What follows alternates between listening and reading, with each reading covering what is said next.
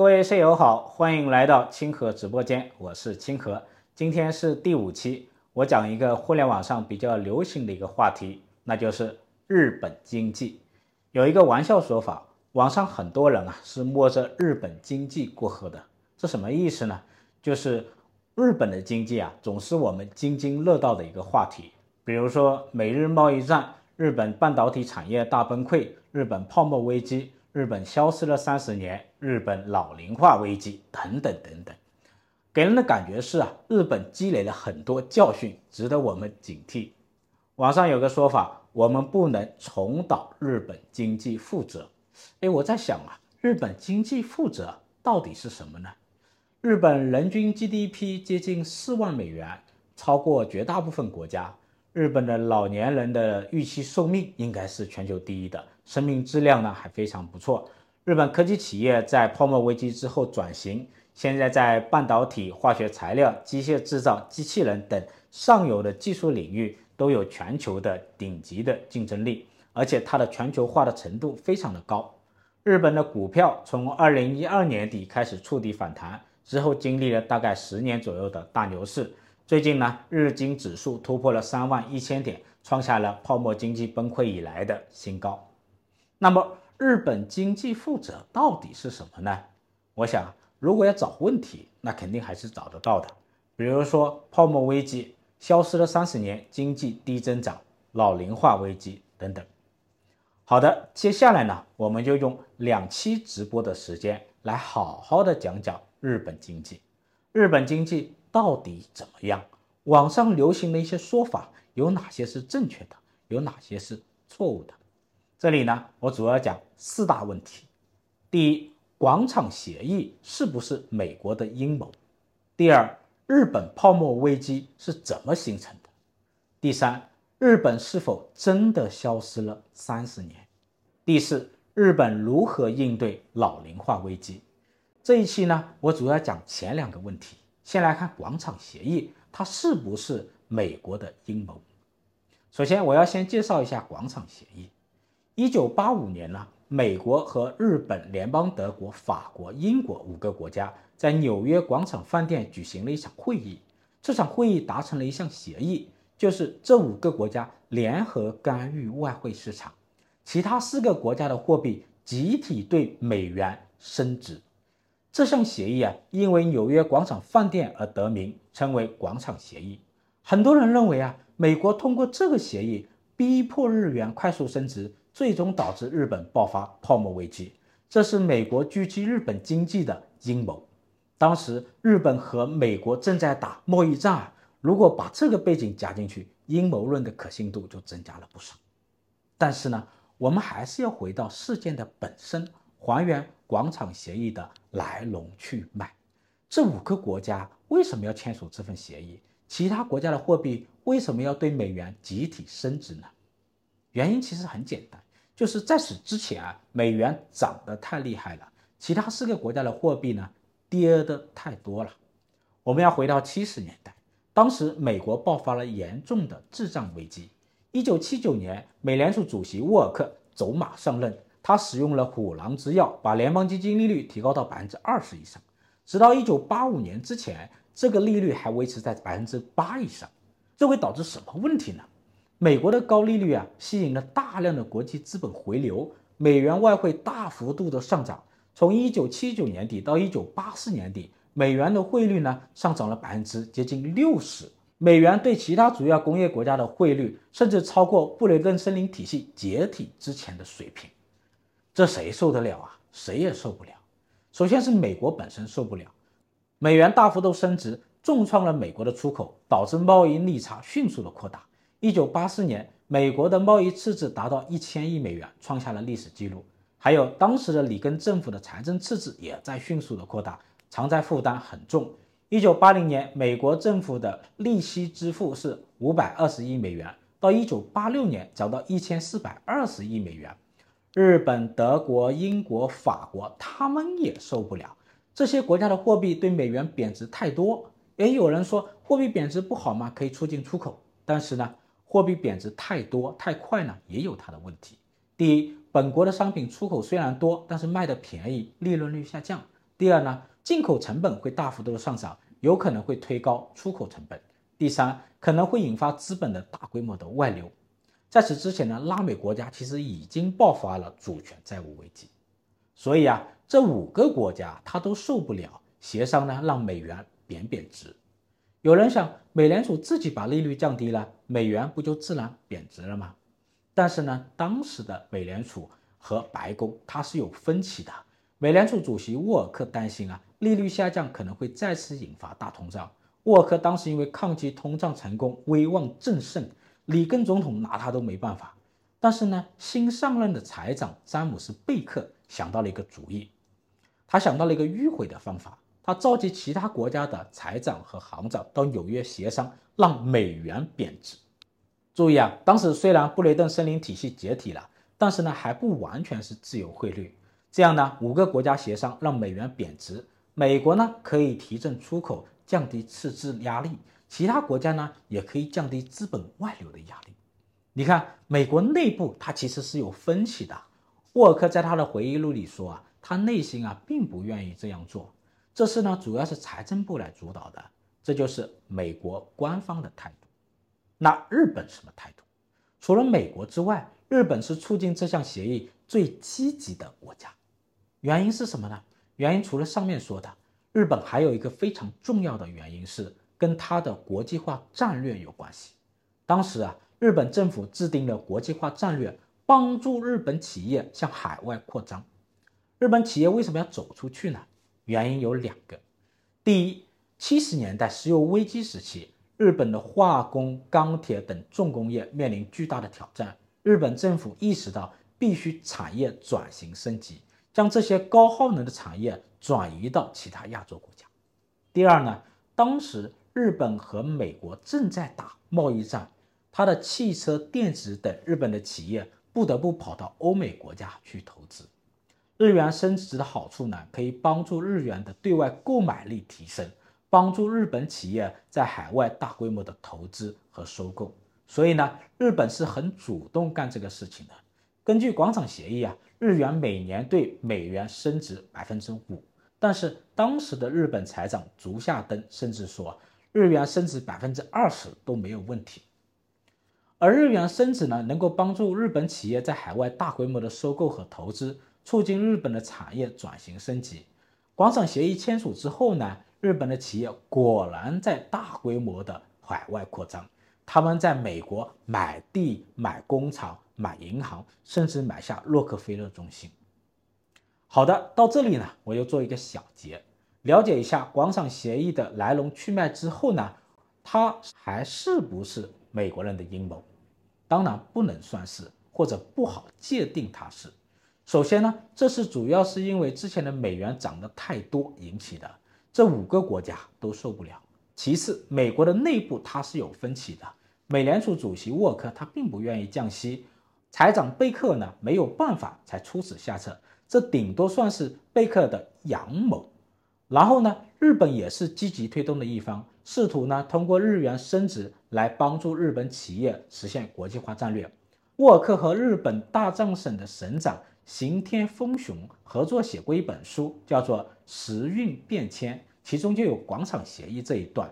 这两位美国的和日本的官员是这个协议最重要的参与者之一，他们啊都否认了阴谋论。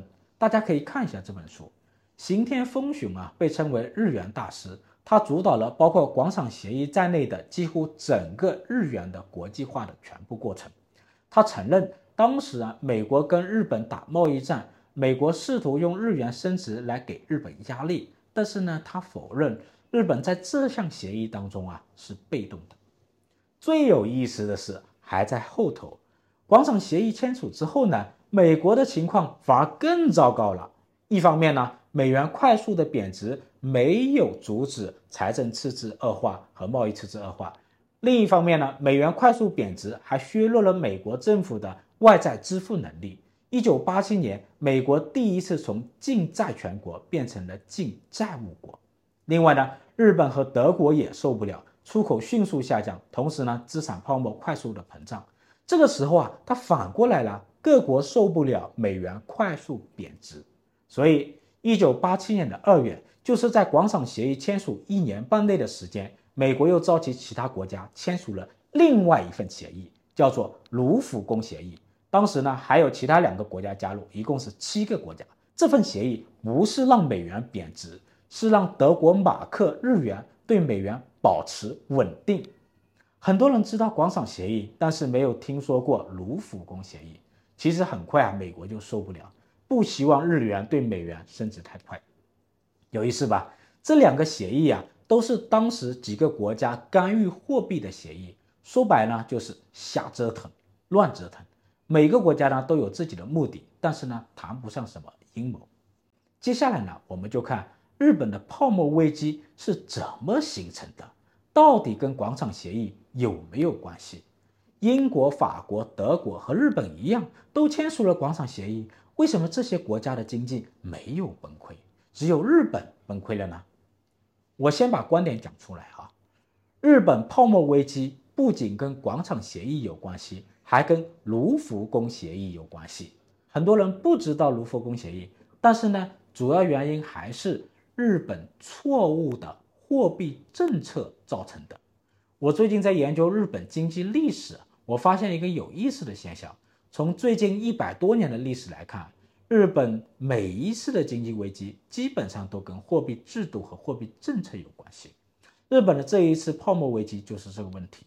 我们具体来看哈，一九八五年广场协议签署之后呢，日本政府一边答应美国日元对美元升值，另一边呢在国内不断的降息，实施超低利率政策，大肆的发行日元。这好比什么呢？我打个比方哈，比如说一个牌桌，一边呢筹码兑换率在上升。另一边呢，我又在桌底下给自己的人开小灶，给他递筹码。日本央行为什么要这样做呢？广场协议签署之后呢，日元对美元汇率一路走高，到了一九八七年的十一月，日元对美元的汇率从两百四十二比一快速的上升到一百二十，相当于翻了一个倍。这对日本的出口制造业来说啊，打击非常的大。日本的出口规模从一九八五年的四季度的顶峰快速的下滑，连续两年萎缩，到一九八七年的四季度才开始触底反弹。日本央行为了拯救出口制造业，决定呢下调利率来降低制造业的融资成本。从一九八六年一月到一九八七年的二月，大概一年的时间，日本央行连续五次下调贴现率。从百分之四点五下降到百分之二点五，这是什么水平呢？我查了一下，百分之二点五是日本历史上贴现率最低的水平，也是当时国际最低的水平。这个时间段，日本银行释放了大量的贷款，经济杠杆率大幅度的增加。但是呢，这些货币并没有流通到实体经济里去，而是流入到了日本的楼市、股市，资产泡沫在迅速的扩大。到一九八七年底啊，日经指数已经接近了三万九千点的历史峰值，股票总市值超过六百一十一万亿日元。当时啊，日本东京银座的土地的拍卖价格超过了三十万美元一个平方，卖掉东京的一个广场就能够买下美国的加州。当时日本人真的走出去，在全球、在美国到处买买买。日本央行实施的这一种超低利率的政策和日元升值的政策，日本企业呢一边从银行获得廉价的日元，另外一边因为日元升值又可以兑换更多的美元，然后在全球大买特买，买到美国人都心慌。有人会问啊，日本央行超发货币，日元为什么不会贬值反而升值了呢？原因呢可能有两个，第一呢。当时的日本和美国啊，它还不是完全的自由汇率，价格机制不够灵敏。日本的央行在干预日元升值，美联储呢在干预美元贬值。这个阶段呢，美联储正在快速的降息，反而支持了日元的升值。第二呢，日元长期以来被低估，日本长期压低日元汇率来支持出口。这个时期啊，日元快速的升值其实是一种报复性修复。我还要告诉大家一个信息。其实呢，当时德国也采取了跟日本类似的政策，一边呢在推动马克快速的升值，另外一边呢国内也在降低利率，把利率降低到百分之三。结果呢跟日本也差不多，出口快速的回落，资产泡沫趋势呢很明显，只是呢没有日本那么严重。这个时候呢，日本和德国不知道有泡沫风险吧？当然知道啊，为什么不采取措施呢？其实啊，他们已经在迅速的采取措施。这个措施就是前面讲的卢浮宫协议，就是在一九七二年的二月份，美国、日本、德国这些国家就签署了卢浮宫协议，希望共同干预，稳住日元和德国马克，不要继续对美元过快升值。那怎么稳住呢？德国这一边呢，它的行动非常的迅速，利率从百分之三快速的上调到百分之六。这个时候呢，日本央行呢，它犯下了一个致命的错误，他们的行动迟缓了。为什么呢？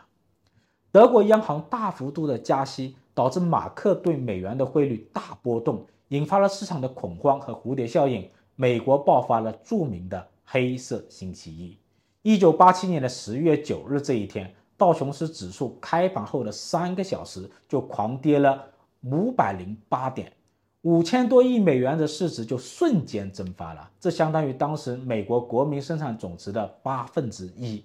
全球金融市场可以说是风声鹤唳。美联储主席格林斯潘快速的出手，然后力挽狂澜，采取了短暂的降息来应对危机，给市场注入了流动性和信心。黑色星期一之后这一年内呢，美联储的货币政策是比较谨慎的，而日本央行呢更加谨慎，甚至可以说是保守。在卢浮宫协议之后，日本央行在两年之内的时间里没有加息，一直维持百分之二点五的超低利率，一直到一九八九年的五月份才开始加息。这时啊，看到资产泡沫失控了，日本央行开始着急了，迅速的加息，一年时间里。贴现率从百分之二点五一下拉到百分之六，这是自杀式的操作。一九九零年呢，日本央行大幅度加息，偿债成本大幅度增加，市场流动性极为紧张，最终刺破了经济泡沫，引发了金融危机。日本经济长期陷入了低增长。如今三十年过去了，日本大部分城市的房价还没有恢复到泡沫巅峰时期，日经指数从二零一二年开始持续上涨。现在突破了三万一千点，但是还没有恢复到泡沫巅峰时期。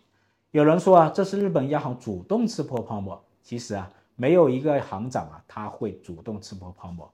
格林斯潘曾经跟伯南克讲过一句话，大概是这个意思：紧缩政策的目的呢，是为了避免风险，但是这项政策最终会不会触发风险，这是不确定的。好的，到了这里呢，我做个总结，有两点。第一点。广场协议不能算是美国对日本的阴谋，它跟日本泡沫危机有关系。但是泡沫危机爆发的主要原因是日本央行的错误的政策，先是超低利率政策，后是错过了加息的机会，最后呢又激进加息，刺破了泡沫。第二点，广场协议、卢浮宫协议以及日本央行的货币政策，这些对利率和汇率的干预行动。在短时间内引发了两大危机，一是1987年的美国股灾黑色星期一，第二是1990年日本泡沫危机。这让我想起了米塞斯和哈耶克的商业周期理论，他们结合维克塞尔的累积过程理论和庞巴维克的迂回生产理论，他们认为央行主导的实际利率呢是经济周期的根源，是经济危机的根源。他们的解释是，央行把实际利率压低到自然利率之下，廉价的利息呢就会激励企业迅速的扩张，大规模的投资长周期的高阶资本品。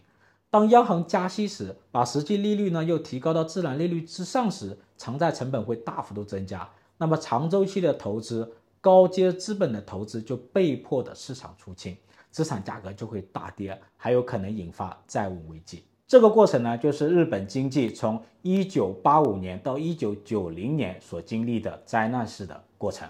好的，这一期的日本经济我就讲到这里了。下一期我们重点讲日本是不是真的失去了三十年，以及日本如何应对老龄化危机。再见。